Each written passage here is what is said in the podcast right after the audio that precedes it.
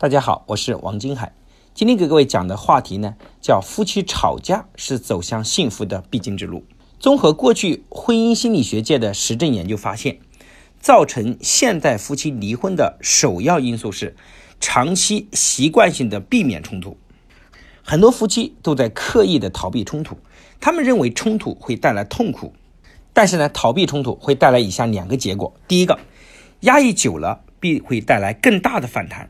第二，关系冷掉了，所以呢，冲突既是危机，同样也是转机。懂得处理，就会让我们的关系更加的亲密。下面我们给大家分享三个心理学的小测验。第一个测验就是夫妻间差异的程度跟他们的离婚率到底有没有关系？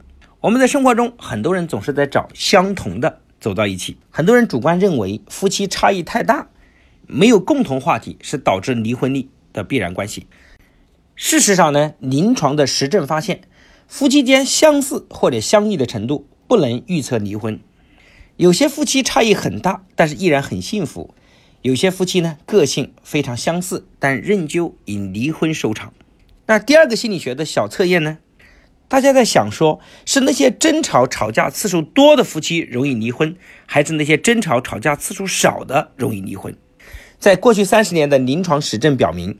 夫妻间吵架次数的多寡也不能预测离婚。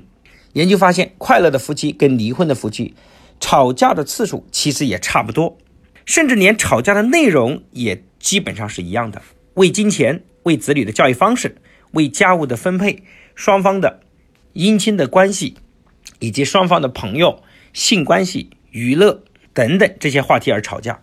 而真正能预测夫妻关系会不会离婚的。是夫妻间懂不懂得处理他们彼此差异与冲突。第三个问题是，那些快乐幸福的夫妻，是不是他们之间的问题都通通解决了？那心理学也研究发现，即使是非常幸福快乐的夫妻，他们的婚姻中依然有百分之六十九的问题是无法解决的，只是他们没有让这些差异成为问题，而是懂得跟这些差异和平共存，并且把这些差异变成他们生活的调味料。所以，综上三个研究，我们发现，关于冲突，我们必须明确以下三点：第一个，任何的夫妻冲突是不可避免的；第二个，冲突的发生其实不是基于事情本身，大部分是与这个人对事情的解释角度、看法以及双方的价值观、思维方式冲突有很大的关系；第三个，就是普通的夫妻在处理冲突的时候，要么攻击对方，要么讨好对方。要么避而不谈，让问题继续发酵，很少有能够采取相对成熟的模式。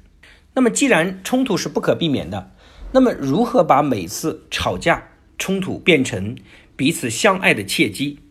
那在这里呢，我们教大家一种非常成熟的这种夫妻相处的模式，叫非暴力沟通。那究竟什么叫非暴力沟通呢？简单来说，就是在交流的过程中，关注自己和他人当下的观察、感受、需求和请求。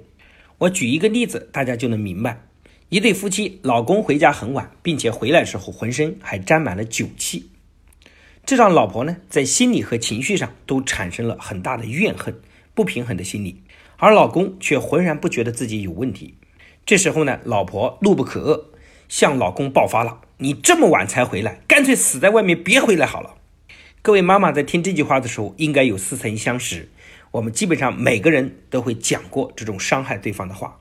这种简单粗暴的方式，在中国的家庭非常的普遍，其实也叫暴力沟通。它只会让双方带来不愉快，甚至产生难以化解的冲突。所以各位千万不要为了逞一时口舌之快，引得家里战火连连。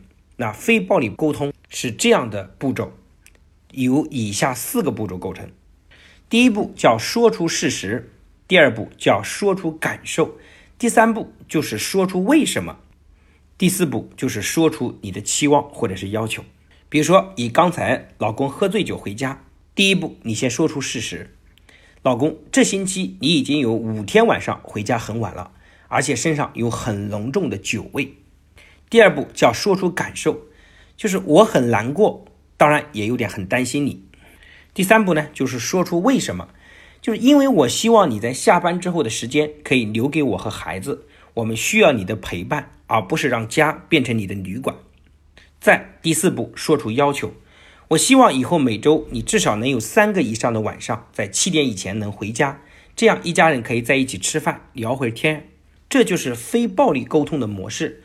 把握沟通的精髓，夫妻就能够把每次冲突变成更加了解和增进感情的机会，从而变得更加的相爱。其实，相对于一个家庭、一个企业也是这样的，矛盾不断产生，是因为这个公司在不断的发展。一个公司若没有矛盾，差不多就接近倒闭了。优秀的企业不是去回避矛盾，而是建立一套如何快速迭代的能力，在矛盾中提升自己，在矛盾中把握新的机会。所以，对一个家庭来说，也同样如此。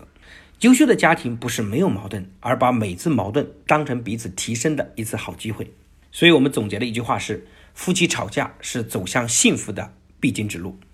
那今天这节课呢，我们就讲到这里，谢谢大家的认真聆听。